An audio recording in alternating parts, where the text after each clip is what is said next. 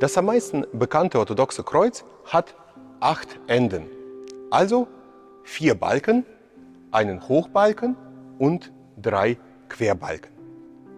Dadurch versuchen wir das Kreuz so historisch wie möglich darzustellen. Mit anderen Worten, genau diese Form hatte das Kreuz, an dem Jesus Christus gekreuzigt wurde. Die Funktion von zwei Balken ist leicht zu erraten. Der Hochbalken wurde in der Erde befestigt und hat die Last getragen. An dem großen Längsbalken, den man auch beim westlichen Kreuzen wiederfindet, wurden die Hände genagelt. Wer die Bibel gelesen hat, wird wissen, woher der kleine obere Balken kommt.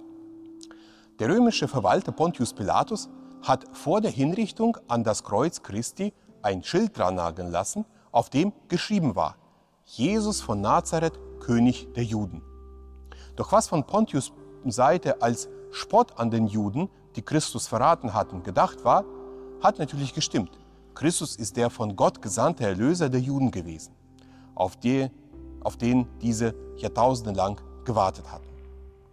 Auf dem Schild über dem Kreuz wird meistens nur die lateinische Abkürzung dieser Aufschrift notiert. INRI, also Jesus Nazareno Rex Iodaorum, Jesus von Nazareth, König der Juden. Der untere Balken wird hingegen nicht in der Bibel erwähnt. Wir wissen über diesen aus der heiligen Überlieferung. Nach dieser wurden unter die Füße des Verurteilten ein kleines Brett drangenagelt, damit er sich mit den Füßen abstützen konnte. Das war eine Grausamkeit, eine letzte Folter für den Verurteilten. Denn wäre der Körper nicht befestigt, würde der Todgeweihte durchhängen und schneller sterben. Die Möglichkeit, die Füße abzustützen, bedeutete hingegen nicht nur eine Verzögerung des Todes und somit auch eine längere körperliche Qual, sondern auch eine seelische Folter, wegen der trügerischen Hoffnung, durch die Stütze die Hinrichtung zu überleben. Der untere Balken wird in der Ikonographie quer dargestellt. Diese Neigung symbolisiert die Entscheidung, die der Mensch trifft, nach oben oder nach unten. Denn irgendwann steht jeder Mensch vor dem Kreuz Christi und muss sich entscheiden, für oder gegen Gott, für das Gute oder das Böse, den Himmel oder die Hölle. Doch das Interessante ist, dass die meisten Menschen nicht nur einmal im Leben diese Entscheidung treffen, sondern tagtäglich, manchmal sogar mehrfach am Tag. Tatsächlich entscheiden wir uns jedes Mal, wenn wir etwas tun. Ein Mensch, der sein Leben lang jeden Sonntag in die Kirche geht, entscheidet sich jeden Sonntagmorgen aufs Neue, aufzustehen und in die Kirche zu gehen.